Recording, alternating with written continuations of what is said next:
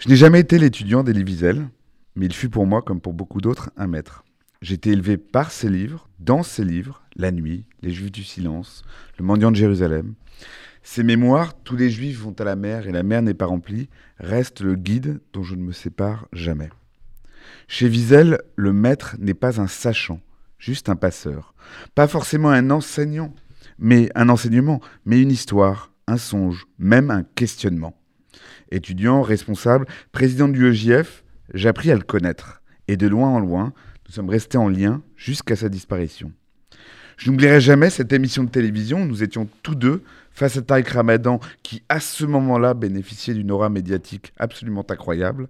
Et l'enregistrement fini, un peu interloqué, il m'appela Patrick, que se passe-t-il en France? Il avait compris le tournant, le tourment de notre pays sur la question antisémite du début des années 2000. Sans Wiesel, comme beaucoup d'autres, mon parcours, mes engagements n'auraient pas été les mêmes.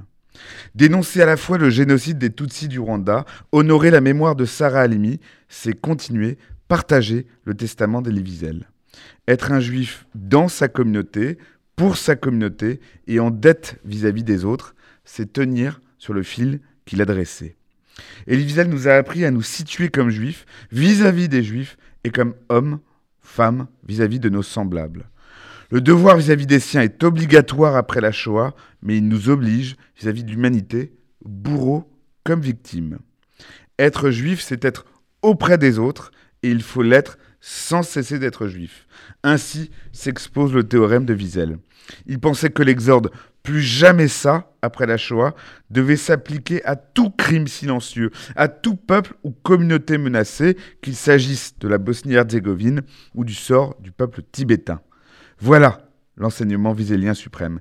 Être le témoin, être la victime du crime ne donne pas de droit, mais crée, mais crée le devoir impérieux de n'être jamais silencieux ou indifférent face au crime.